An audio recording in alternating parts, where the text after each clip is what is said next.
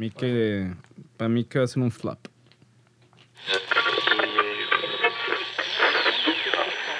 Este es, este es el episodio número 64 de The Right Wine. Bienvenidos, Miller, dale play.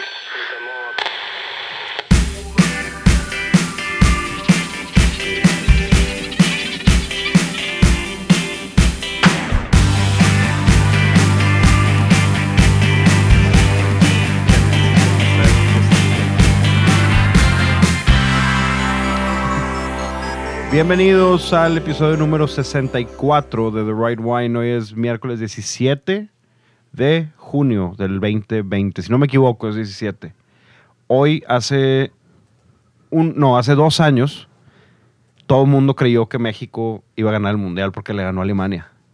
Es No sé si recuerdas de- eso. Y después todo se. Y se todo valió madre. abajo. Todo se fue al sur muy rápido. No, me acuerdo que ese partido, bueno, fue en, fue en domingo, pero lo vi bien crudo después de una fiesta y pues era en la mañana, ¿no? Eran como las nueve. ¿Dónde fue? En, Ale- en- no, en Rusia. Sí, eran Ah, pues los sí. partidos como 8, 9 de la mañana y me levanté cuando México ya había metido gol, o sea, ya, ya iban 1-0. Entonces ya nada más fue ¿Cuánto agonía. Terminaron 2-0, ¿no? 1-0. ¿no? Nada más Ah, fue un 1-0. gol y TV Azteca hizo un pedo mundial Pues todos, ¿no? No, no fue cuando eh, Chicharito lo de imaginémonos cosas chingonas. Eh, Ajá, sí, fue eso. Y nada más por eso. Y luego se pintaron el pelo de amarillo para jugar contra Brasil y Y luego Suecia. la realidad. Suecia nos ganó. No nos ganó, porque yo no jugué. Suecia le ganó a la selección de México y luego se conformaron otra vez con el quinto partido y ya. Sí llegamos al... Sí, sí Llegamos. ¿jugaste tú también? Pues como país. Soy 100% de acuerdo. Eso, eh, bueno, eso Sí. es del episodio de Sí. Dos Nombres Comunes. Estoy 100% de acuerdo con eso. O sea, es que sí, ¿no? No, no puedes jugar. Tú no estás jugando. Es como la gente con la que a veces veo americano o soccer. Eh, eh. Y es de que, güey, ¿por qué la tiraste para allá? No, ma-?" pues, güey, una, no te escucha. Dos, Si o tú fueras técnico, sí, probablemente... sí, ahí estuvieras. Sí, no. Pero bueno. Bueno, otra, nada más antes de. Bueno, Miller está con nosotros en el estudio en los controles y ¿Qué ha habido? Mauricio León. ¿Qué pex? Lo, lo otro que no me acuerdo dónde lo escuché, si fue en. No sé si fue Martinoli o uno de esos güeyes que dijo: ¿Cómo es posible que no haya 11 personas que sepan jugar bien al fútbol en México? Eso, ta- eso No, también a mí me ¿por causa... qué, güey? Me causa mucha... Mucha curiosidad de que, haz de cuenta, O sea, hay ¿cuántos- países, países como Cosa de Marfil, güey, o inclusive Portugal, que no tienen, no tienen ni el, yo creo que ni el 10% de la población que tiene México. Y, a- y Portugal en, en dos generaciones ha sacado por lo menos a los mejores jugadores, ¿no? Pues Luis Figo y después Cristiano Ronaldo. Luis Figo era un gran genio. Y, entre Rui o- Costa. Y entre otros, Rui Bueno, Costa y Deco y todos ellos. México tiene como 10 veces más de población. Y, lo Portugal- mejor que logramos es Carlos Vela, güey. No, no. ¿Sí, no? Bueno, no, es Hugo, más. Hugo Sánchez históricamente pero, y Mm. Rafa Márquez, pero ahorita lo mejor que tenemos es Carlos Vela, güey, jugando en el Galaxy. O sea, No. Este podcast no se trata de eso. Entonces vamos No. a hablar de lo que sabemos porque si nos ponemos a hablar de soccer, y ya ves, igual que a, Ah, Pepe Madero nos van a decir, ustedes qué pinches sommeliers no hablen de... so- eh, pero también veíamos soccer. Jugábamos soccer. Bueno, al menos yo. Sí, hay que armar retas. Otro podcast que se anime. Unas retas entre. Ándale, sintonía canábica, Miller. ¿Qué onda? Va a haber rodillas. Sí, no, yo no juego, yo no puedo jugar con Miller porque la vez pasada me puso un trancazo y me, me torció la mano como por dos semanas. Hay que hacer un inter, interpodcast. Ándale. Un interescuadras de podcast. Uno- unos octavos, un, octa- un octagonal. Sería chido. Pero hoy vamos a hablar de winemaking. Un poquito de winemaking. ¿Qué pasa? básico. Básico, obviamente, eh, para principiantes. ¿Qué pasa después? Y luego cómo llegas al mercado. Y cómo pasas de, de solamente ser un- una marca a venderla en el mercado, ¿no? En lo que es centros de consumo o anaqueles. Y el behind the scenes de todo el tema de importación, que yo creo que también, o sea, pues todos los costos agregados que hay de por medio, etc. Ah, bueno, eso sí, te- yo pensé que ibas a decir lo otro, que es el behind the scenes de cuando haces vino, que no es nada romántico como Ah, te lo sí, ponen en, también. Que no sé, el- en las películas, que está bien bonito ahí, que estás viendo la barrica y tomas un poquito de vino de tu barrica. Sí, que, que van. O gente que piensa que es como los güeyes que dice que se dedican a la industria y nada más se toman fotos con lentes ray y sombrero en el Valle Guadalupe una vez cada año, güey. Si le buscamos en tu Instagram, ¿tendrás una? ¿Así? Te garantizo que no. Ni una. Bueno. ¿Tú? No, nada. Tú tienes fotos más mamadoras que las mías. la neta. Eh, no sé. Que la gente no- opine sobre eso. Sí. Que la gente opine. Sí, hay que hacer una encuesta. ¿Tú saldrías más? Es que siempre que haces encuestas, me, me salgo llevando, me formulas la pregunta mal para que salga yo de encuentro. Es más probable que salgas tú en Es de Mamador, en la cuenta de Es de Mamador que yo, güey. No sé. Ay, güey. Bueno, Hay que hacer la encuesta. vamos a hacer la fin de encuesta. semana. Vamos a hacer la encuesta el fin de semana. El viernes hacemos nuestra encuesta Perfecto. y vamos a empezar a hablar de winemaking. ¿De dónde viene el vino, Mauricio? De, pues, del campo. Lo más importante, creo yo, campo, Que no clima se olviden que sigue siendo un producto agrícola. agrícola, que está mitificado, pero es, es igual que... Con su, obviamente los procesos son muy diferentes, pero es lo mismo que hacer jugo de naranja. O sea, tienes que esperarte un ciclo de una planta para que te dé, tiene que tener las condiciones correctas para que se dé, la tienes que cosechar, tienes que hacerle un proceso y ya está terminado. Obviamente el vino pues tiene un proceso extra que es de fermentación, pero pues es básicamente básica, es un producto agrícola, nada más que el vino siempre desde los egipcios, fenicios y mucho antes se ha mitificado, se ha endiosado, por así decirlo. Por eso el vino muchas veces a la gente se, lo- se le olvida que es, Que antes o lo es que... jugo de uva fermentado, o sea, no es... como dice una persona que de hecho, mejor vamos a hablar un poquito de eso antes del tema. Si te metes a la biografía de Richard Betts, Master Sommelier, su bio en Instagram dice, Wine is a grocery, not a luxury. Que tiene toda la razón. Y en Europa, la mayoría, en, en los países sudamericanos, Chile, Argentina, donde producen muchísimo vino, también es un parte de la canasta básica, básicamente. Y aquí a veces nosotros, pues es nomás para la fiesta, es nomás para cuando mi tía cumpleaños, cuando- todo ese tipo de cosas. Pero bueno, el, lo que pasó con Richard Betts, Master Sommelier, uno de los grandes, uno de los, creo que pasó su examen en el 2003, hoy, miércoles 17, tal vez fue porque hace dos años México le ganó a Alemania, puso su renuncia a The Court of Master Sommeliers. Porque aparte él no solo tenía el PIN, ¿no? Trabajaba, güey, era, era parte del board. Era parte del board, O sea, aparte era del- de- digo, todos los Master Sums creo que una vez cada cuatro años hacían que hacer por lo menos... algún examen o algo así, ¿no? Pero creo que él sí estaba involucrado en la... en Él era del Educational Board, estaba Sí. parte del Educational Board. Él le tocaba calificar ciertos exámenes. Entonces, parte de lo que dicen en el artículo de Medium que él subió, él mismo lo escribió, puso por qué. Uno, por cosas que están pasando ahorita. Creo que la frase más impactante fue: If you don't have a side. Y- Ah, sí, eh, algo esa- así como. Eso lo han dicho muchos. O sea, no, si tú te consideras neutral, Estás estás, del- está- apoyando al otro, al, Exacto. al otro lado. Y digo, es un tema muy peligroso por la Sí, cara no, que hizo y- Miller. Y no vamos a entrar en ese Sí, tema. no, no hay que meternos en Nada más tema. que, bueno, Richard Betts pone por ese lado está eso. Por el y, otro no- lado. y nada más para aclarar, no es que no es que Diego y yo seamos neutrales, porque si no estaríamos diciendo lo que. O sea, yo sí tengo mi posición muy clara sobre el tema, pero no es el lugar ni el. sí, esto es para- una vacación mental para Sí, que la, exacto. us- eh, aprender de vinos y saber y leer y divertirnos. Otra, co- otra cosa, bueno, parte de eso es lo que siempre hemos dicho. Court of Masters Sommeliers y los dos estamos ahí involucrados, hemos pasado exámenes, lo que quieras. Es un club de buena onda. Eh, Tienes que conocer al que conoce, de que conoce, tal, para poder llegar a, Sí, ahorita. a ser Master Som, ¿no? Ahorita eh, yo creo que el Court of Masters Sommeliers que empezó como una organización educativa, una institución educativa, yo creo que ahorita tiene más simili- similitudes con el club campestre que con una universidad. O sea, es un club de Toby que ya lo habíamos dicho, es un club de, pues entra el que trae referencias, o sea, entra el que, el que queremos, o sea, tú, aunque estés súper preparado para el Court of Masters, o sea, imagínate, eres el, eh, que es otro tema, pero eres el mejor sommelier del mundo y, y estás en... Así como el mejor cabernet del mundo. Sí, y, y nadie te conoce, estás en la Antártida.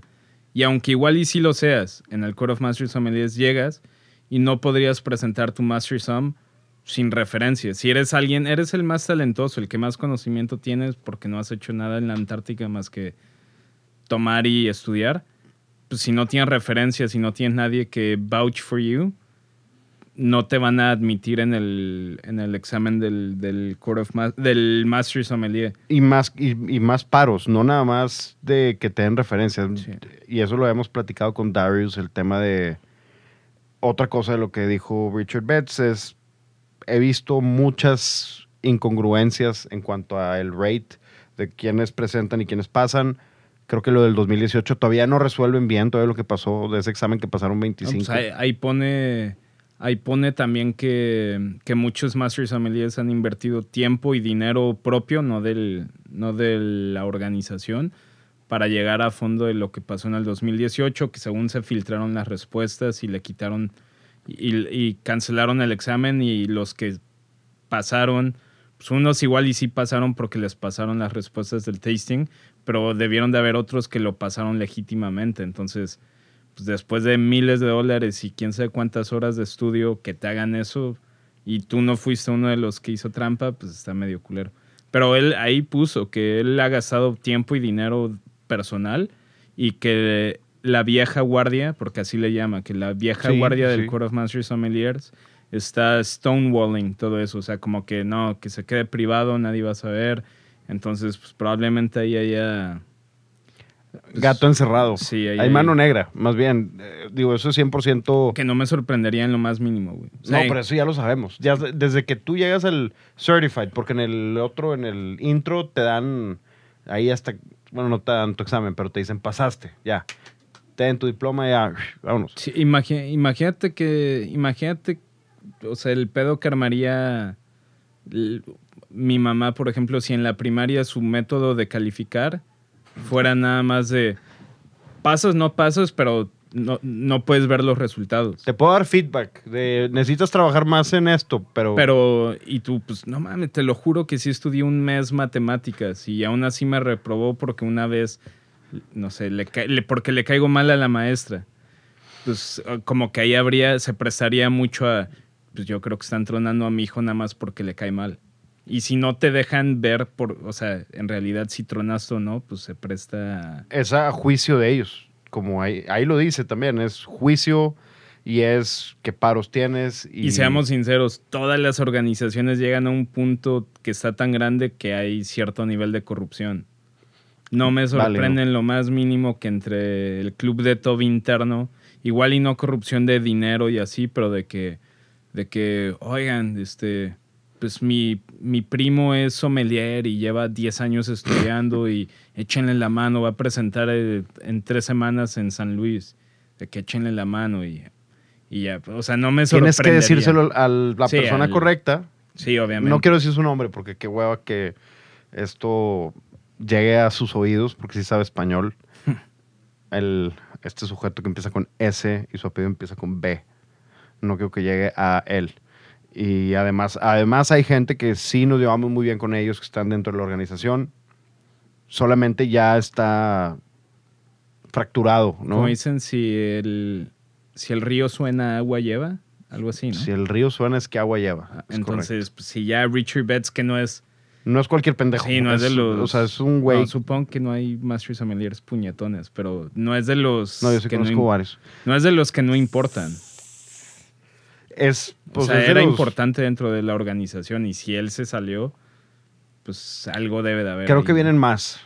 O sea, esto es como el inicio y fue como el la gota que derramó el vaso. Yo creo que lo que hizo él, y aparte publicarlo hoy, se me hace que, y por el tema que lo publicó, porque también hay inequidad de género, también, eso y es de, bien real. y obviamente De de, raza, de raza también. de nacionalidad, inclusive, de no sé qué más puede haber, bueno, de tal, ahí a lo mejor de sexualidad, no y, sé. clasi- y obviamente clasismo, Claro. no, no en tema de igual y tu, diner, tu dinero, lo que tengas, o sea, sino clasismo en el lo que mencionaba.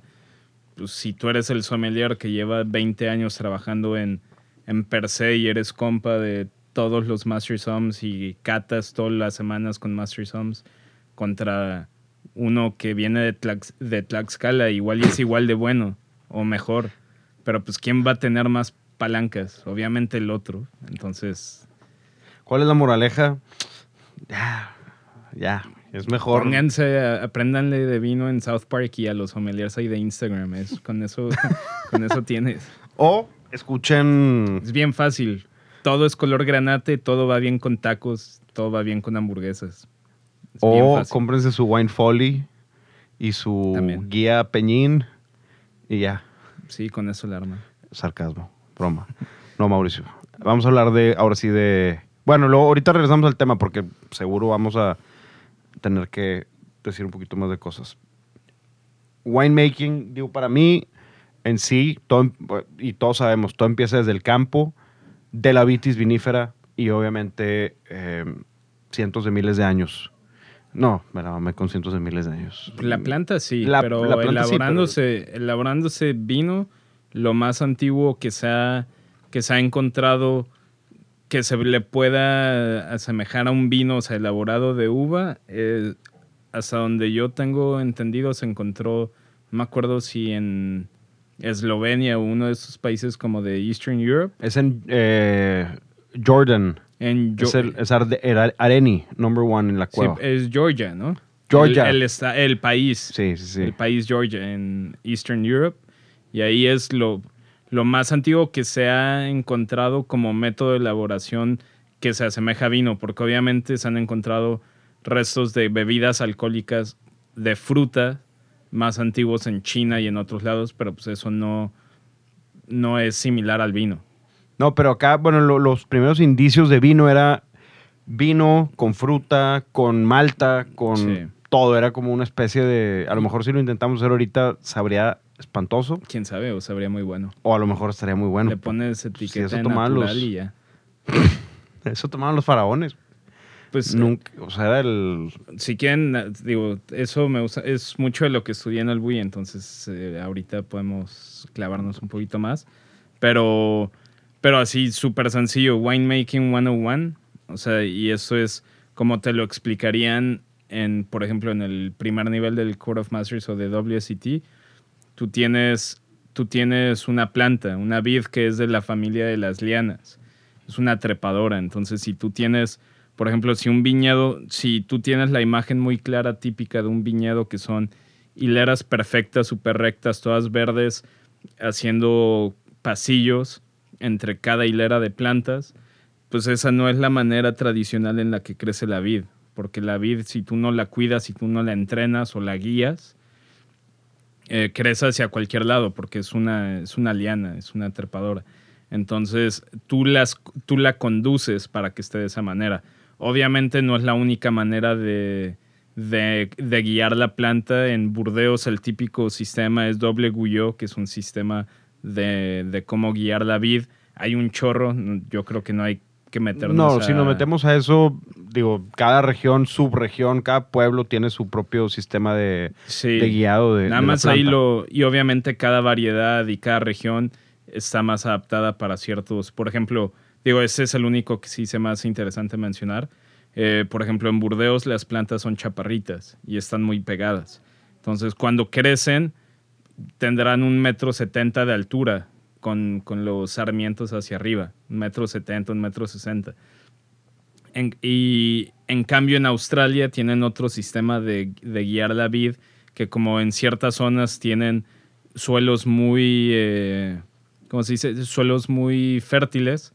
Lo que necesitan es, por ejemplo, en Burdeos hacen falta nutrientes, entonces tú no quieres que la planta crezca mucho para que no gaste energía haciendo tronco y, los, y los brazos muy grandes.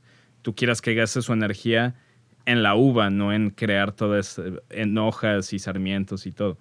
Entonces, en Australia, como hay muchos, como el suelo es muy, muy eh, fértil, lo que hacen es crecerlas súper altas, crecerlas a dos metros y de ahí se extienden hacia varias partes. ¿Para qué? Para que la planta queme mucha de la energía que en teoría le sobra a ese suelo, para que la poquita que quede se, la que- dedique. se quede en la uva. Entonces son diferentes maneras. Pero nada más, no, yo no me metería más a ese tema porque pues, es... Eso eh, lo podemos ver después en un episodio que sea 100% Viticultura. viticultura, no winemaking, porque el, el tema de eso ya es viticultura. Sí. Winemaking, obviamente, es el tema de crecer en el campo, es la parte del viticultor, la parte del enólogo o de, puede ser inclusive el agricultor que tenga su rancho, que quiera hacer vino, pues es el tema de la fermentación. Sí, técnicamente winemaking empezaría a partir de que entró el vino en la bodega. O sea, Vámonos por, por como una línea, yo diría, desde que cortas las uvas, las llevas a la prensa y puedes despalillar o no despalillar. Sí, aquí de nada más para terminar, eso es, es eso, es esa variedad. Da uva, madura, tienen sus ciclos. Tienen su ciclo de invierno que está dormida, luego da una uva y luego madura y después la vendimias. Eh, obviamente, eh, igual que todas las plantas, hacen fotosíntesis y lo que hacen es convertir, eh, hacer que el fruto tenga mucho azúcar. Ahí es cuando ya empezaría a observar un winemaker o un enólogo o sea, todo lo que mencionamos antes, técnicamente la persona encargada sería un agrónomo o un viticultor. A partir de que cuando el enólogo, digo, siempre están en colaboración y atentos, idealmente, pero en el momento en el que ya empieza a tomar decisiones 100% un winemaker, sería cuando ya está madurando la uva. ¿Por qué? Porque el winemaker, dependiendo del estilo de vino que quiera hacer y todo, es cuando empieza a, fij- a fijarse en maduración fenólica y maduración de brix, que es básicamente azúcar, y la otra es maduración de taninos y aromas y otros compuestos. Lo- Este, y lo interesante de eso es cuando el, el enólogo empieza a ver todo, decide, porque hay que, obviamente, por ejemplo, ciertas partes del mundo, su vendimia es en agosto, hay ciertas partes del mundo que se esperan hasta noviembre. Hay, digo, obviamente cuando estás en el, para los que nos escuchan en el hemisferio sur, un saludo a Mauricio Ruiz y a Cielito Wine, que nunca nos dice cómo se llama, pero están en Australia están y Nueva Zelanda. ¿no? Australia y Nueva Zelanda los dos. Bueno, uno acá y uno allá. Em, y los dos son mexicanos. Ellos están en otro time zone totalmente, pero están en el futuro más bien. Nosotros estamos un poquito en el pasado. Como 15 horas más o algo así. Sí, ah, pues tú fuiste... Oh, sí. Ahí anduve. Ahí Y anduviste. aparte ellos, y aparte ellos, pues como tienen sus veranos y sus invier- inviernos Invertidos. invertidos, pues, Allá Navidad es Santa en chanclas y, y traje de baño. sí, pues acá es pleno verano. allá. Comiendo Vegemite pues vendimian qué, güey, vendimian en en enero, ¿no? vendi- deben de estar vendimiando pues marzo, ¿no? Marzo, No, abril. pues sí, marzo, marzo, abril. Me la mamé. Marzo, Sí. abril. Pero bueno, ese es Íbamos, Otro pedo. nos desviamos. Estábamos en el enólogo, bueno, ok, ves, ves la maduración, el ciclo de la maduración, la poda. Es importante también, bueno, el viticultor ve el tema de si cortas hombros del- de la vid, si no, si es whole cluster. verde, cosas así, eso ya es para el, el de viticultura. Pero creo que yo la primera decisión importante que sí le corresponde 100% a, al enólogo o al winemaker es cuándo cortar, dependiendo obviamente del nivel de madurez fenólica y de bricks que quiera tener.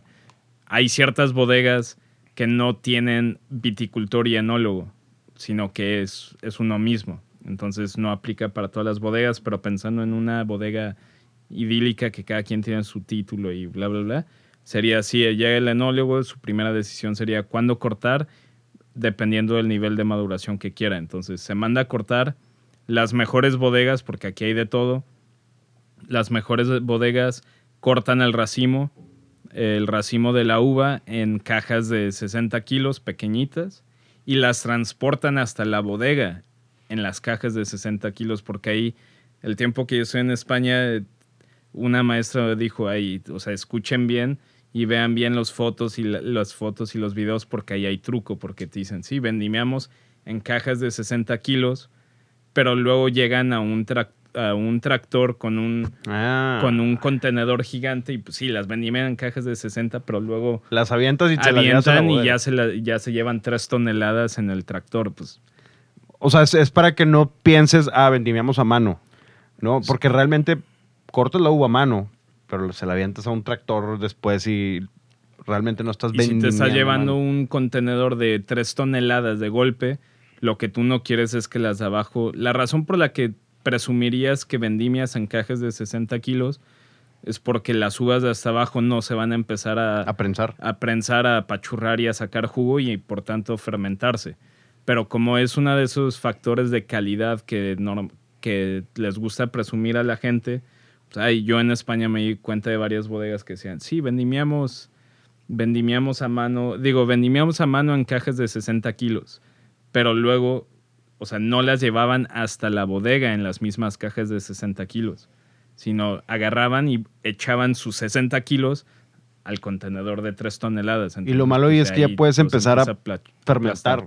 O sea, ya, ya puedes empezar, digo, te agarra una levadura indígena por ahí, natural, y empiezas a fermentar y ya se te echó a perder no sé cuánta O cantidad. tendrías que echar sulfitos en, forma de polvo, metabisulfito, que pues al final todo eso se va sumando y al final terminas con un vino con un porcentaje alto de, de, de sulfitos. de sulfitos. Que vendimiar en cajas de 60, ma- de 60 kilos es, o sea, muchas bodegas lo hacen y normalmente es lo que más se hace de calidad. Eso no significa, o sea, como todo, pues lo puedes hacer en cajas de 60 kilos, pero hacerlo mal. Entonces, no, o sea, no necesariamente porque vendimies en cajas o no vendimies en cajas de 60 kilos, tu vino va a ser bueno o malo. Pero bueno, ya ahora sí winemaking, porque ya está el, el tractor idealmente con cajas de 60 kilos una encima de la otra sin aplastarse la uva. Idealmente así entra la bodega. Idealmente. Ahí, ya es winemaking. Ahí, ajá. Digo, hay un seller master que es quien maneja este carrito y te lo lleva, lo lleva a la prensa o a la despalilladora, dependiendo. Y estos son dos estilos o son dos mentalidades, digamos, o filosofías también. Porque el tema de tener el racimo completo y no despalillar, pues puedes agregar ciertas cosas que en ciertas regiones del mundo es algo bien rico. En otras regiones, eh, no, yo no quiero decir cuáles, en algunas, cuando no despalillas, eh, sabe a, A verde, a tallo de a manzana. a tallo de, sí, Cuando mueres un tallo de una manzana. sabe a raíz matabichos. Era lo que, iba, que yo quería decir. Pues, por ejemplo, la gente que ha probado Olga Rafó, de antes o a raíz del podcast que hemos hablado bastante Olga Rafó, ellos les encanta hacer whole cluster. Les gusta no despalillar. Ellos meten su uva tanto para blancos como para tintos. La meten entera a la, a la prensa, ellos no despalillan. Eh, entonces, ¿cómo se despalilla? Porque yo creo, hasta que no visitas una bodega, como que ves el aparato y... No entiendes, ¿no? A lo mejor ves como que, ¿qué es esto? Está, viene de arriba para abajo y luego es... Es como un cilindro. Es Ujú. como un cilindro que tiene, que tiene hoyos todo alrededor que se van haciendo cada vez más pequeños. Empiezan gruesos y se van haciendo cada vez más pequeños. Entonces, si te lo imaginas, es como si la uva entra de izquierda y sale por la derecha. Entonces, a la, a la izquierda, digo, lo estoy simplificando para que la gente se lo imagine, si van manejando o así. Eh, sí, sí, no, te- a la izquierda los hoyos van a estar mucho más grandes, hoyos donde fácilmente puede caer una uva y, el, y en el momento en el que el cilindro está girando, pues vas quitando uva por uva.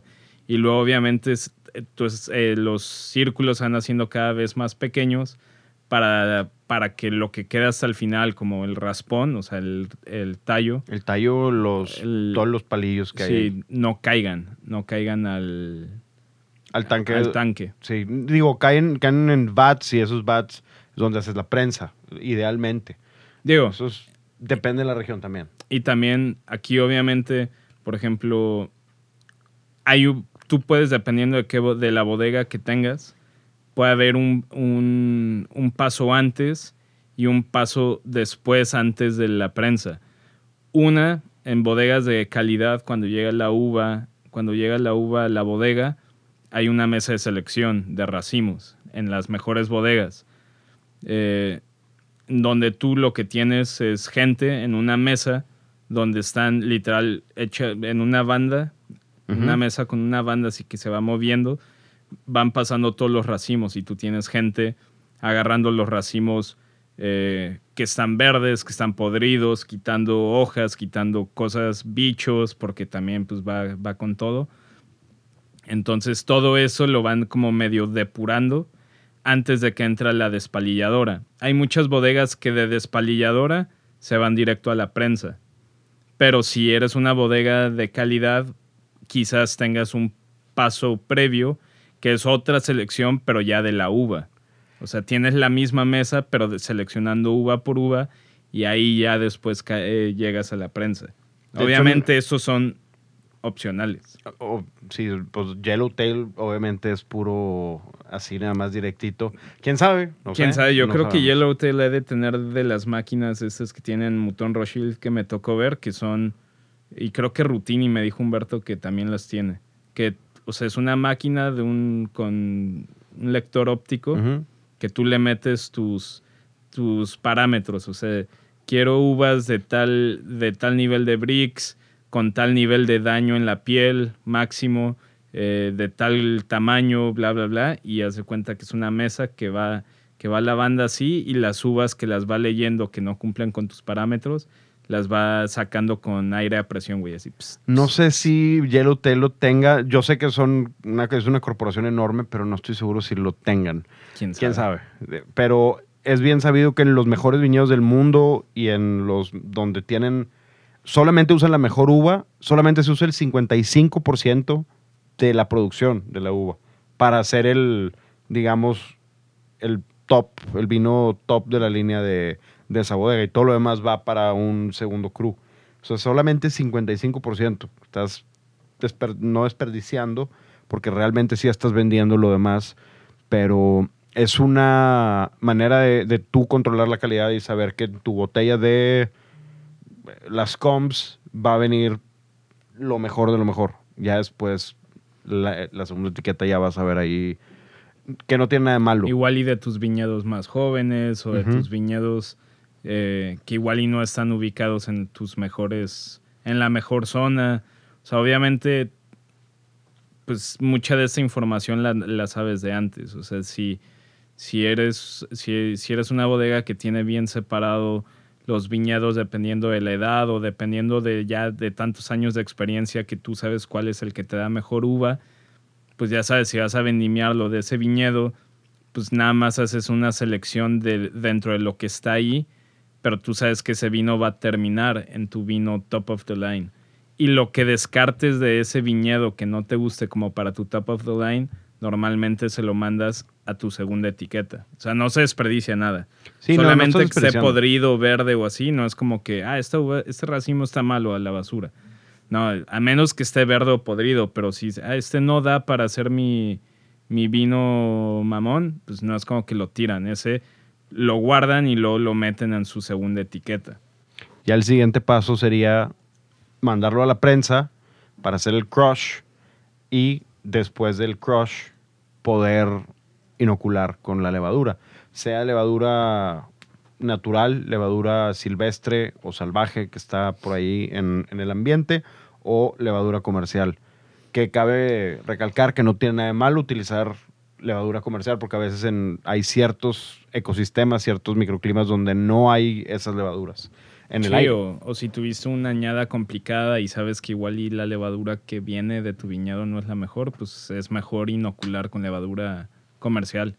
Que aquí es donde también se divide entre blancos y tintos.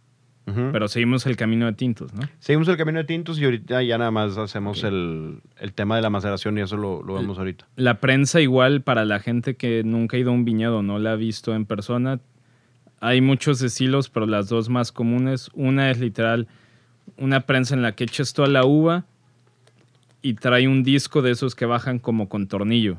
O sea, básicamente vas, tú vas va bajando el tornillo y, esa, y ese disco va apachurrando toda la uva y empieza a salir el, empieza a salir el jugo.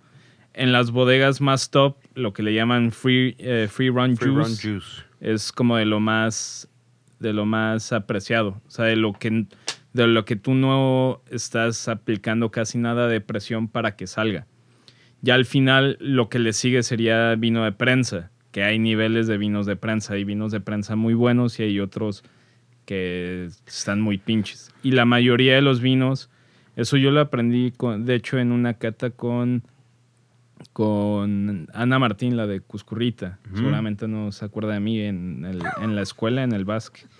Pero, pero ella nos dio a probar Free, eh, free Run Juice y vino de prensa. Y te das cuenta que el Free, el free Run Juice es muy aromático, pero le hace falta estructura. Y el vino de prensa trae un poquito más de taninos y un poquito más de, más de color y más de cuerpo. Ya nos dijo, es todas las bodegas mezclan. O sea, solamente en champán se utiliza puro, o sea, es un vino de puro vino de, de free run juice. O en Tokai, para un, Tokai. a su esencia. Sí. Y bueno, haces el. Esto ya me voy a desviar tantito para nada más hablar del rosé de un sañé que es el sangrado, ¿no? Que es un free run juice, básicamente. Que es, como dices, súper aromático, pero puede carecer de acidez un poco, puede carecer también de cierta punch y De y de, grip. Eh, el otro tipo de prensa, que ese es el que normalmente ma- se utiliza más para blancos, es una prensa neumática, que es igual como un cilindro que todo por dentro trae como un globo, que algunos los llenan con aire, otros con agua, eh, y está la uva ahí y tú metes cuántos, cuán- cuánta presión quieres aplicar y se va llenando el globo y ya empieza a apachurrar la uva y cae el jugo. Es un- esa- ese proceso, esa parte, es de lo más divertido cuando están trayendo toda la uva a la bodega. Estás viendo el, el momento que está el free run juice. Pero el a ese momento está produciendo CO2, un- una cosa que nunca deben de hacer. O cuando lo mandan directamente ya del este jugo, lo mandan al tanque junto con el mosto para el Para tema de fermentar. la. Sí, para Para fermentar y para mm, macerar. Recomendación mía por experiencia, no metan, no se acerquen a un metro sin, o sea, con los ojos abiertos y respirando.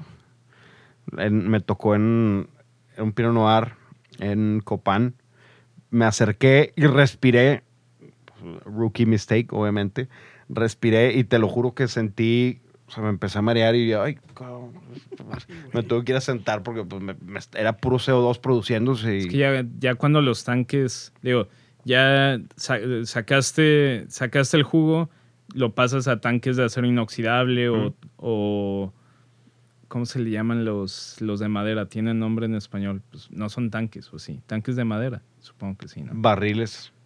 Pues puede ser en barrica o pueden de ser tanques grandes también. ok, dices madera. fermen- o fermentar en barrica o pues sí, cuando fermentas en barrica también. Bueno, pero lo son pasas a tu toneles. lo pasas a tu a tu a tu utensilio, a tu herramienta de fermentación de preferencia, ya sea madera o acero inoxidable, y ahí es cuando ya tú tomas una decisión de o inocular o dejar que fermente con la levadura propia. Ni una es mejor que la otra, depende de cada bodega y de sus circunstancias. Pero lo que dice Diego, cuando empieza a fermentar, uno de los byproducts de la fermentación es CO2. Entonces, la razón por la que no es necesario, o más bien cuando mientras la fermentación esté sucediendo, es el momento en teoría más tranquilo para un winemaker, es porque como está produciendo CO2, las bacterias que te podrían que te podrían echar a perder el vino o el mosto que apenas está transformando en vino, necesitan de oxígeno para sobrevivir. Entonces, mientras haya una capa de CO2, está, todo perfecto, no necesitas, no necesitas preocuparte.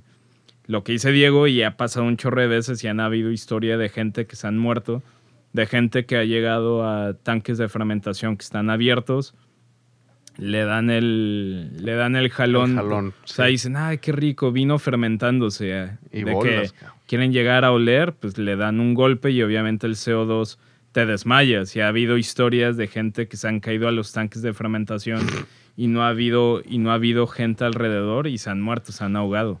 No, yo nada más me marea. No me, no me Sí. ni nada. No me overdosed.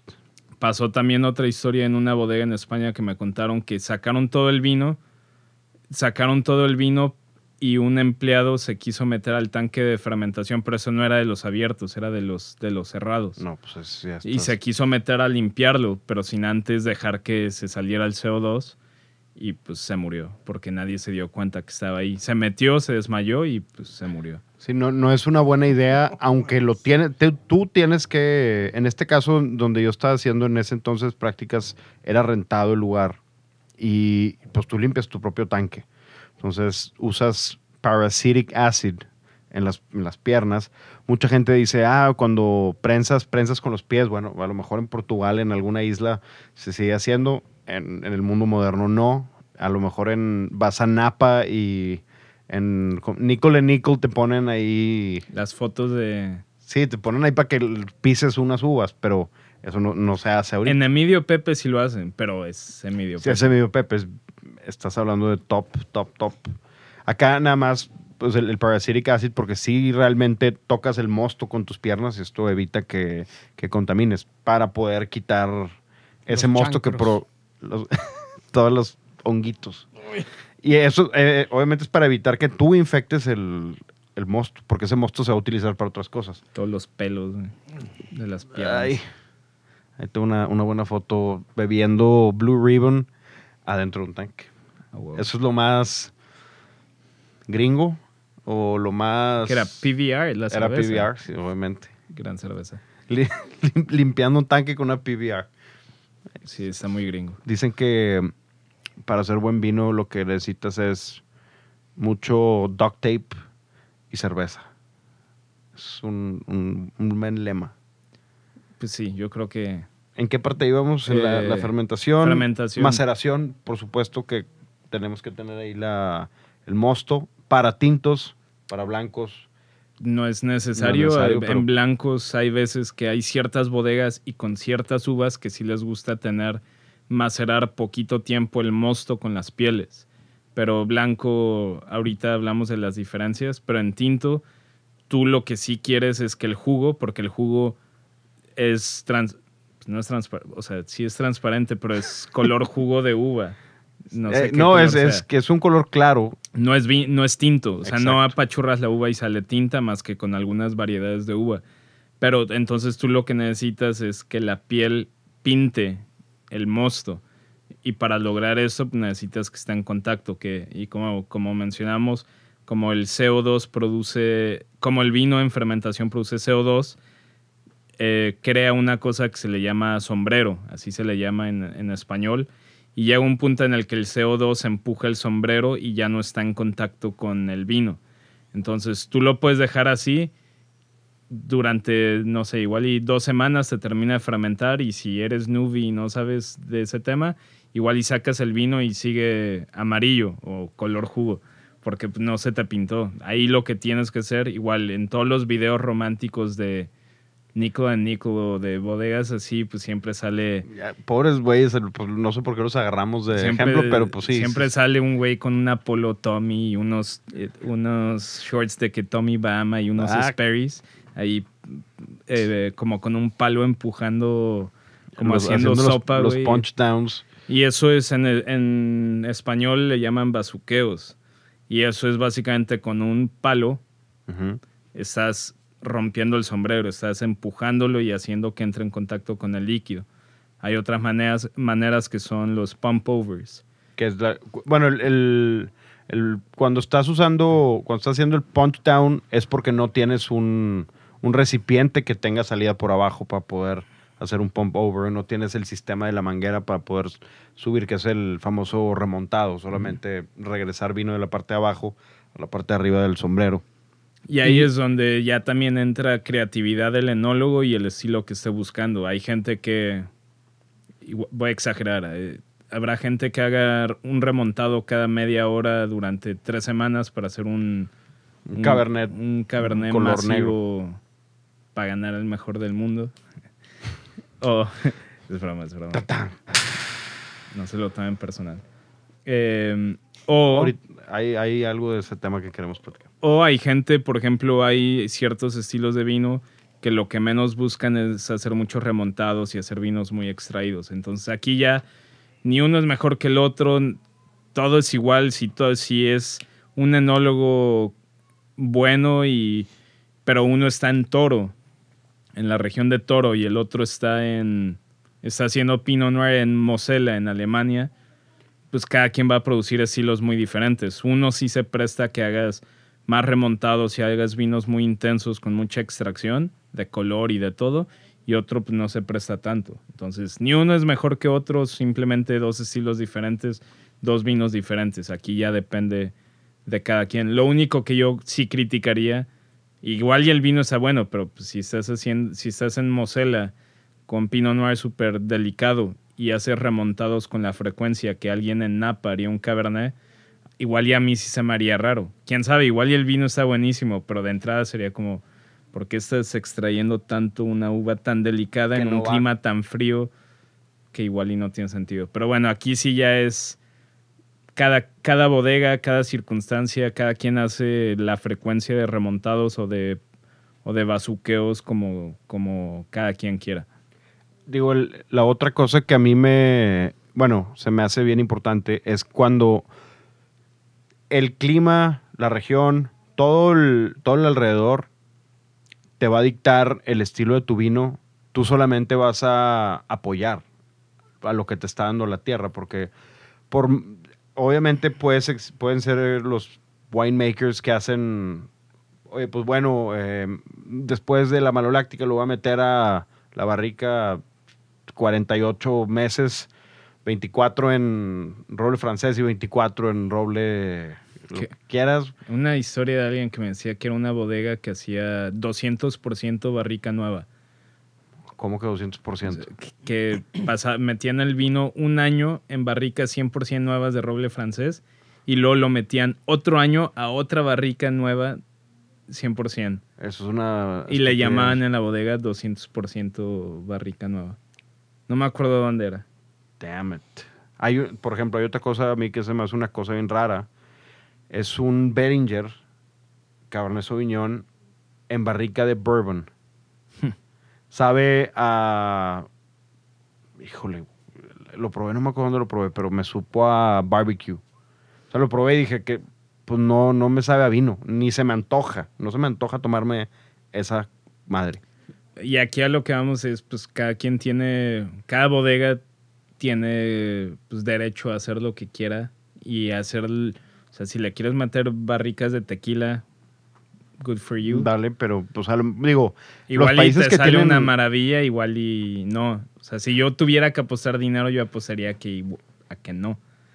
Pero, ah, bueno, acuérdate que las reglas de ciertas regiones tenemos, Sí, la- no las de para eso lo tenemos. Esos son experimentos que puede ser en Estados Unidos, puede ser en Australia, puede ser en México, puede ser en Nueva Zelanda, Chile, Argentina. bla, bla, bla. Entonces, nos falta la parte de la fermentación maloláctica. Ah, bueno, aquí nada más, sí, o sea, apenas se está transformando el, el- mosto en vino. Aquí, cuando está terminando la fermentación, cuando ya está llegando a tu nivel de alcohol que tú quieres o la levadura ya se está terminando la- el azúcar, aquí es donde ya empiezas a prestarle atención y hacer estudios de laboratorio para ver cuánto oxígeno disuelto tiene tu vino, para saber, aquí ya es donde empieza la fase crítica en la que no lo puedes descuidar tanto porque como, como ya no tienes el CO2 que te protege, y ahora sí es, eh, es un líquido propenso a que bacterias de la familia Acetobacter, que son los que te convierten en vinagre y en acetona básicamente, ataquen tu vino. yummy. Sí, güey. Y sin filtrar. mm, Delicioso.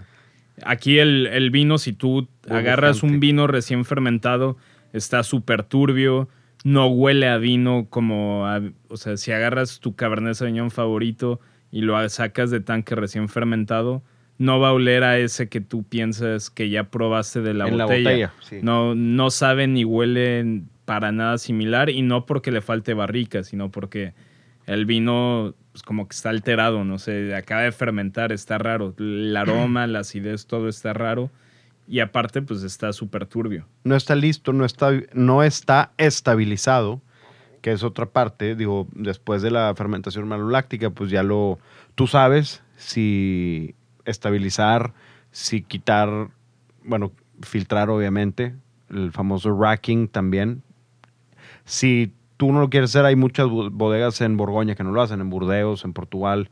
O es algo, pero cuando tú, más bien, es algo muy clásico, pero cuando está bien hecho, sale una cosa genial. Cuando está mal hecho, hecho con las patas y hecho de una manera, Chilera. mm, pues sí, pero en un, eh, más o menos mi, mi idea es en una bodega donde no hay la higiene necesaria, donde es muy probable que tengas, creo que hablamos cuando hablamos de los defectos del vino, cuando, por ejemplo, puede haber bread por ahí rondando, pues no, yo creo que no es bueno que no de, o sea, que no filtres tu vino y que no estabilices tu vino. Aquí por muchas de las bodegas que yo visité hablando de vinos tintos, lo que hacen es terminan la fermentación y, y lo que le llaman lías, están las finas y las gruesas. Eh, que las finas y las gruesas es dependiendo del tamaño de la partícula. Lo que dejan es que se, se precipiten un poquito del tanque y de ahí ya lo sacan. Van sacando el vino de una, en una manera relativamente lenta para no alborotar todas esas lías, porque esos ya precipitaron. Y así le quitas un primer nivel de lo turbio y de partículas sólidas sin necesidad de meterle un filtro. Después de ahí, por ejemplo, eso lo hacían, eso lo hacían en López de Heredia. Y luego ellos lo que hacían era pasar ese vino a barricas, porque ellos seguían haciendo la, la, la maloláctica en barrica.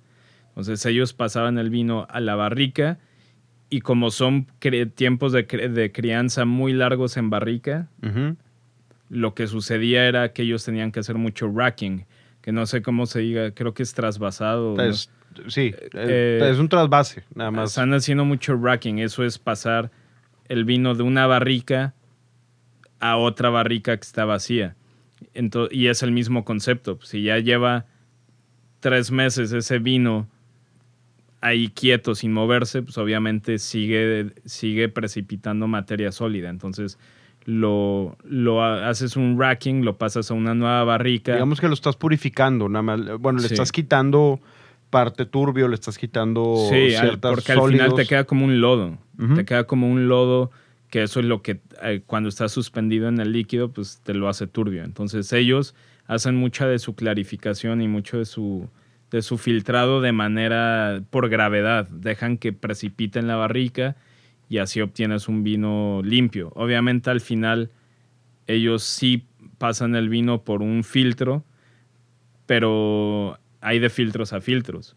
Hay, hay filtros que tú le puedes meter eh, un filtro de una micra súper pequeña, de una medida súper pequeña, en la que sí, no pasan bacterias, pero también atrapas compuestos aromáticos, compuestos de sabor. O sea, puedes dejar mucho ahí. Y luego también tú puedes meter un filtro que únicamente pues, eh, no deje pasar este lodo. Pero pues ese no es un nivel, eh, no es un nivel que te detenga bacterias. Entonces, ahí es donde, dependiendo de tus circunstancias, sabes qué tipo de filtro vas a usar. Si, si eres una bodega que produces 30 millones de botellas y no te puedes arriesgar que ni un lote se te empiece a refermentar, Pues haces, haces lo el- filtras y aunque se quede ahí parte del sabor y parte del aroma, da igual, que, que no entre ni una sola bacteria ese vino y ya lo sacas al mercado. Hay un- una, me tocó hace como dos años estar en una plática y digo, estábamos platicando entre gente y una persona me dice, oye, obviamente hay un- una manera de filtrado que es con, con la clara de huevo, ¿no? Y esta es pregunta para ti. Yo lo que contesté fue, la neta no quiero contestar la pregunta. Me- una, una amiga en ese entonces, que ya no sé qué fue de ella, me dice, ¿qué vinos veganos conoces? Y yo, perdón, ¿qué vinos veganos conoces? Porque el, hue- el huevo, digo, más bien el vino se filtra con la clara de huevo. Y yo, sí, sí, sí, ya sé.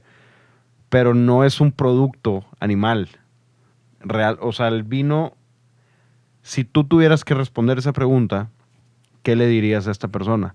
Yo creo, y en ese momento estábamos en plena, plena fiesta y dije, no, no, no, puedo, no puedo contestar porque no, no me quiero meter en ese debate en ese momento. Pero yo creo que, pues por más de que pases un producto animal por ahí, no estás... Es no, el vino no es un producto animal. para nada más de la etapa que está diciendo Diego, esto ya es previo a embotellado. Eh, en, las, en las regiones más clásicas, eh, no sé, yo no lo, yo no lo conecté hasta que visité Burdeos y me dijeron, pero si lo piensas, todas las, todas las ciudades grandes de regiones de vino grandes o importantes que llevan mucho tiempo existiendo, todos tienen un dulce regional o un pastelito regional o algo regional A base de huevo. a base de yema. A Ah, base, bueno. de, Ah, bueno, de a yema. base de pues yema sí. de huevo. Todos. Burdeos, güey. Eh, eh, Oporto. Todos. Todos tienen un pastelito o algo a base de yema. Pues y tiene eso es- sentido. y eso es porque pues, antes, cuando. Hoy en día ya hay maneras que no involucran las claras de huevo para filtrar. Pero en- antes, cuando se hacía vino para, para clarificar, para clarificar el vino, no para filtrarlo, se le agregaban eh, claras de huevo. Todavía se utiliza, digo, en... Sí, todavía se utiliza, pero a- a- hoy en día ya hay más opciones, eh, más alternativas, pero antes pues eran las claras de huevo. Y esto es, si alguien ha hecho, esto la gente que ha estudiado gastronomía lo va, igual lo va a entender un poquito más, pero los caldos o los fondos, los consomés, porque en México cuando tú hablas de un consomé, se imaginan de el platito de bips con arroz y pollo, y, pero un consomé Sí, un consomé en Francia, en cocina francesa, es un caldo, un fondo de res, de pollo, de verduras, de lo que sea, completamente clarificado. Y tú lo que haces es agarras una clara de huevo, la bates con tomate, con, con diferente, principalmente con tomate, y lo avientas a tu, a tu caldo, a tu fondo de lo que tú quieras, y lo pones a flama baja para que se empiece a cocer la, la clara. Y lo que sucede es que la clara empieza a traer, por su composición química y así, empieza a traer partículas, las empieza como a absorber, como si fuera un imán. Entonces, bas- básicamente, pues tú tienes tu raft y la rompes poquito y, le vas y lo vas sacando el, caldo completamente clarificado. Sin, si te salió bien, no deberías de tener nada de, de turbidez ni de nada sólido. El mismo concepto aplica en el vino. Obviamente acá no le aplicas calor. Acá lo que tú tienes es que como los taninos están eh, desnaturalizando la proteína de la clara de huevo, esa clara de huevo igual reacciona igual que en el consomé. Empieza a, a caer, empieza a precipitarse, empieza a irse al fondo de la barrica y va atrapando todas estas partículas sólidas y al final pues te queda un, te queda un vino completamente limpio, brillante y lo que tú quieras. Pero, pues, si, si, para, si por ese proceso un vino ya no califica como vegano, pues se me hace, se me, se me hace que hay más porcentaje de, de proteína animal o de un derivado animal en tu plato vegano que pediste en tu restaurante favorito que en el vino que te estás tomando. Porque sí, aunque cambien la, aunque cambien la tabla o hayan limpiado el cuchillo, idealmente lo hicieron. Igual y sí no. lo hicieron. Sí lo hicieron. No sé si lo hicieron. Pues igual, el mismo, la misma micropartícula de pollo que se le quedó en las manos al güey que te preparó tu ensalada vegana, pues es el mismo porcentaje de proteína animal que te quedaría de la yema del huevo, digo, de la clara del huevo en el proceso de, de clarificado. Y aparte, según yo, aquí sí lo es clarificas y luego filtras. Entonces, aunque haya No, ah, no hay. aunque haya así un pedacito de yema de clara de huevo que se quedó, se va a quedar en el filtro. ¿Crees que es crueldad animal? Pues no. Pregunta. Pues, pues no. Es que, Es que hay gente muy radical. lo digo nada más por como nada más para agregarle tantito sazón. Pero pues es, es, o sea, entiendo, hay mercado para todo Y sí, hay gente que igual y no le, no le late que su vino haya entrado en contacto con un producto animal como el huevo.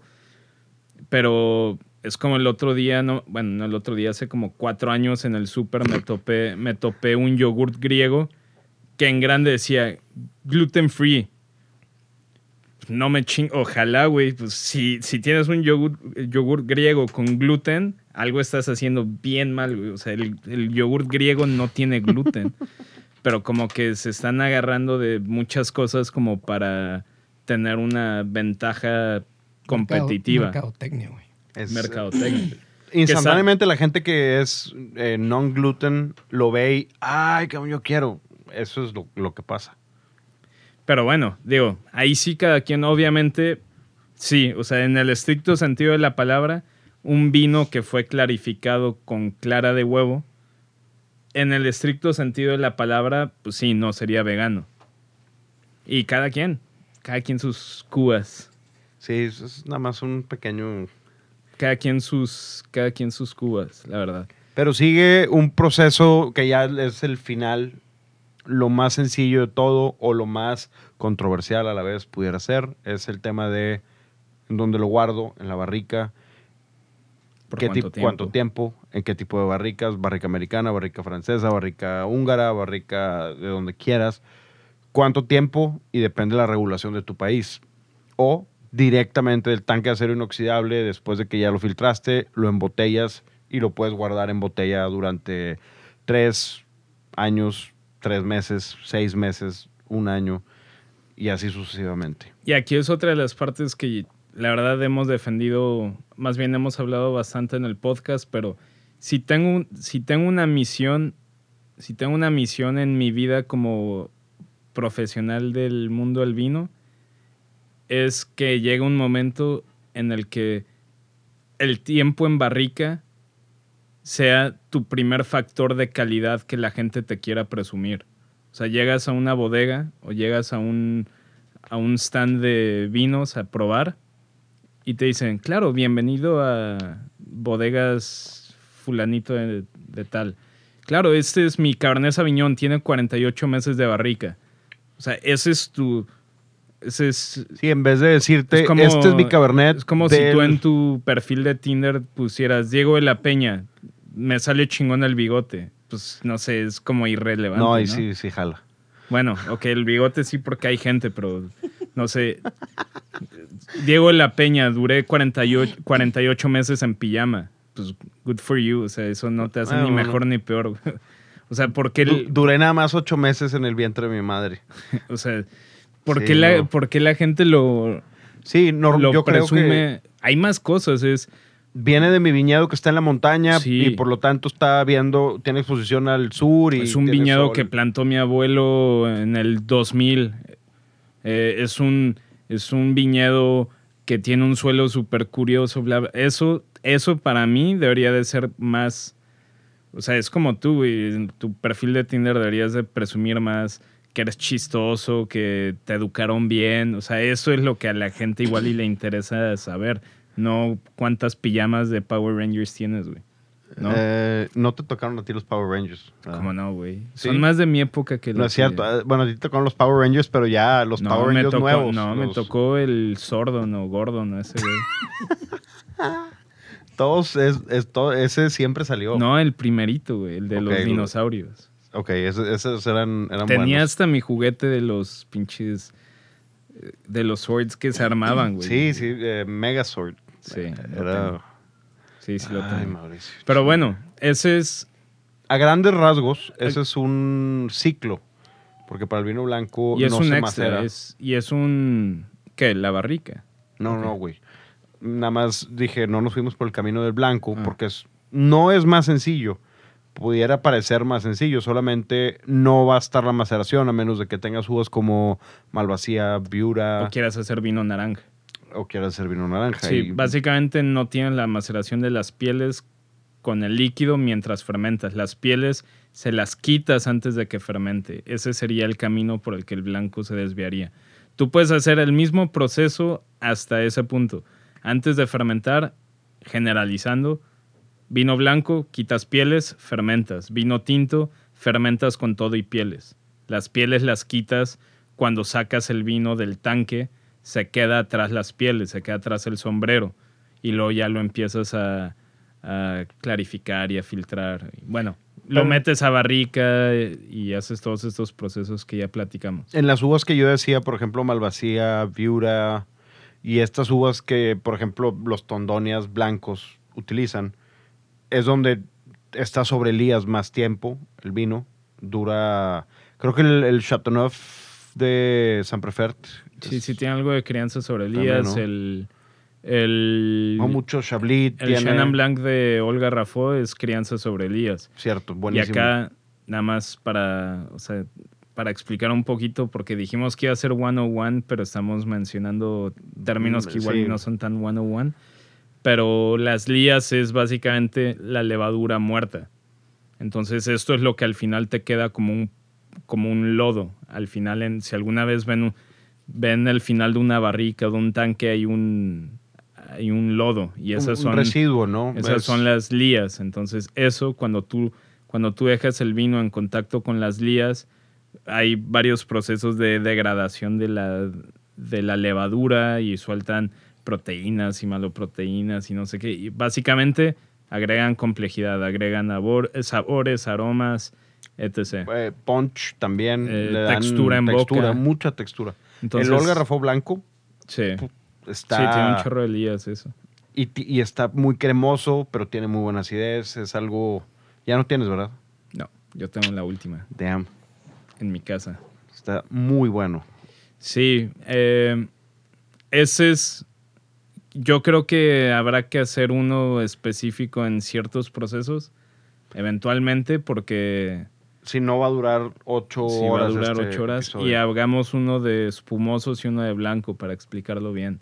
Porque también hacer champán o inclusive hacer prosecco es otro proceso completamente digo, el champán lo explicamos, el proceso, no a grandes rasgos, pero no hemos hablado del método Charmat, de método ancestral, de... Sí, podemos hacer uno de... Aparte ya llegó lo de Luis Pato, que ellos tienen vinos de método ancestral. ¿Ya llegaron mis botellas también? Sí, también. ¿Ya las voy a poder tener para el día de mi cumpleaños? Sí, para el día de tu cumpleaños, sí. ¡Wow! Sí, Luis Patos del 87, a Dani le mandaron del 89 y a mí del 92. O sea, me estás diciendo viejo. Sí, güey. bueno, pues estuvo, estuvo mucha información metido en un, en un nutshell. Pero después, obviamente, si tienen alguna duda, si son dudas, obviamente esto lo tratamos de hacer muy por encimita porque obviamente a cada proceso que nosotros platicamos hay más detalles, hay cosas que no dijimos, hay cosas que no explicamos, pero pues ni, ni Diego ni yo somos enólogos ni winemakers de profesión, entonces, y, y hay información que lo tratamos de, de Simplificar más que o Porque sea, si no nos vamos a meter en... Nada más hablando de fenoles, puede ser un episodio. Nada más hablando de... Y también Que son co- cosas muy complicadas. Y también lo que también queremos aclarar, esto es súper genérico, súper generalizando de cómo se hace el vino. Seguramente hay, o sea, si eres una bodega en Argentina que nos dicen, no es cierto, yo lo hago muy diferente a lo que dijeron. No estamos hablando de caso por caso, estamos generalizando muchísimo. Pero bueno, Quisimos hacer este episodio de esta manera, de, de un poquito más 101 principios, porque nos dimos cuenta que nunca habíamos hecho un episodio tan sencillo de cómo se hace algo o el origen. sonó muy mamón decir que ese episodio es tan, tan sencillo, porque siento que no lo, No, lo no, hicimos me- 103 más que 101. Bueno, sí, me lo me, pero no qui- lo que quiero decir es que nunca hemos hecho un cómo se hace el vino. Y Basics. de hecho debió haber sido el primer capítulo, probablemente. Entonces, hicimos este capítulo hoy, miércoles, sale el día de mañana, jueves. O sea, hoy, jueves, en el universo. Espérame. Mensajes. El- en un universo paralelo. Porque el. Miller, ¿qué día? Vamos a grabar el episodio de, de la siguiente semana, que es el de Grill, la guerra de los grilled cheese Pues sandwiches. habías dicho sábado, ¿no? Sí, tú Pues, nada más. sí, sábado. Que de hecho lo vamos a hacer con Jerez. Y también mi amigo, mi amigo Pablo me mandó unas cervezas. eh, ya vale, me mandó unas cervezas, pero de. O sea, de locas. O sea, de Ok. vin- Locas. vintage, con crianza, con todo. Ah, ok. O sea, hay una del 2014, son fermentaciones, ahí tengo el- el- la palabra que me dijo, pero son fermentaciones de bretanomices y otra levadura al- a la par, güey. O sea, está, está, está loco. Ok, va. Nada más el. Este es el episodio de la siguiente semana del que estamos Sí. hablando. Va a ser Mauricio contra mí, o yo contra Mauricio más bien, porque el sábado me di cuenta que tengo menos posibilidades de ganarle porque cocinó muy bien. Hizo un Ya buen te está temblando. Nah, no, no, eh, voy a hacer, voy a tratar lo mejor que pueda. De aquí al sábado, ponte a hacer un chingo todos los días. No, Hasta que ya. Va a llegar con la boca ya bien grasosa de tanto, Sí, de no, tanto no. queso de Vamos a dejar- cheese que le, que le va a pegar de aquí al sábado. vamos a dejar que fluya. y Miller y, y quién más va a estar viéndonos, Tania, supongo, van a ser los jueces. Sí, Muy bien, me parece. Muy bien, suena bien. Tenemos una, la playlist de The Right Wine, que es The Right Wine Playlist en Spotify. Otra cosa, la playlist puede ser un buen regalo para papá, pero yo creo que The Little Wine Market debe tener algún buen descuento o algún buen regalo. Eh, eh, acaba de llegar todo lo de. Acaba de llegar todo lo de Portugal y España. Cosas súper interesantes de Luis Pato, de Astovisa, que son para mí el mejor chacolí que he probado. Llegó otra vez añadas nuevas de Comenge, de Cerrado, de Señorío de Cuscurrita. Eh, llegó Dido otra vez, que Dido está buenísimo. Llegaron cosas nuevas y ahorita de aquí a los precios que les den en tienda son precios de precios de preventa Ok, y van a estar de aquí al viernes de la siguiente semana. Ok. Siempre Buen- ponemos como una semana de preventa. Buen regalo del Día del Padre. Sí, ahí Para eso las redes sociales de The Little Wine Market. es at The Little Wine Market en Instagram. Ahí pues pueden hacer preguntas y les contestan lo que quieran. Y Bien. la mía personal es Mau León con dos U's, Mau León. Y la de el buen podcast de Miller es at. Sintonía canábica. ¿Qué van en el episodio qué? Eh, octavo. Salió Ay, el martes. Van bien, van a buen ritmo. Van a buen, vas a buen ritmo, no has fallado ni una semana. Aún no. Y si nos va a pasar tarde que temprano.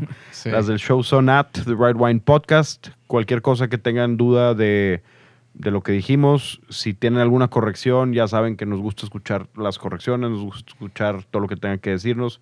Preguntas, dudas, cualquier cosa. Hasta ahí nomás platicar, rebanarla.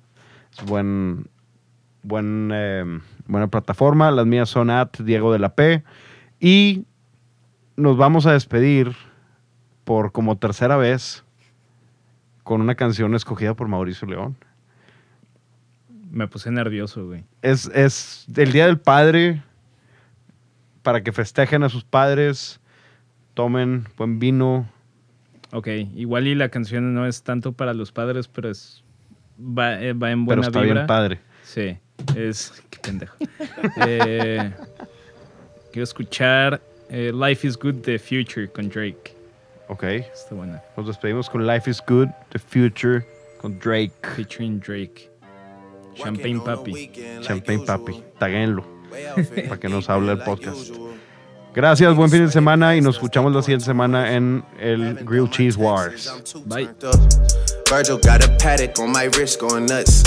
Niggas caught me slipping once, okay, so what? Someone hit your block up, I tell you if it was us. Man, a house in Rosewood, this shit too plush. Say my day's a number, but I keep waking up. No, you see my text, baby, please say something. Wine by the glass, your man a cheapskate, huh? Niggas gotta move on my release day, huh? Bitch, this is fame, not clout. I don't even know what that's about. Watch your mouth. Baby got an ego twice the size of the crib. I can never tell a shit, it is what it is. Said what I had to and did what I did. Never turn my back on FBG, God forbid. Virgil got the paddock on my wrist, doing front flips. Giving you my number, but don't hit me on no dumb shit. Working on the weekend like usual. Way off in the deep end like usual.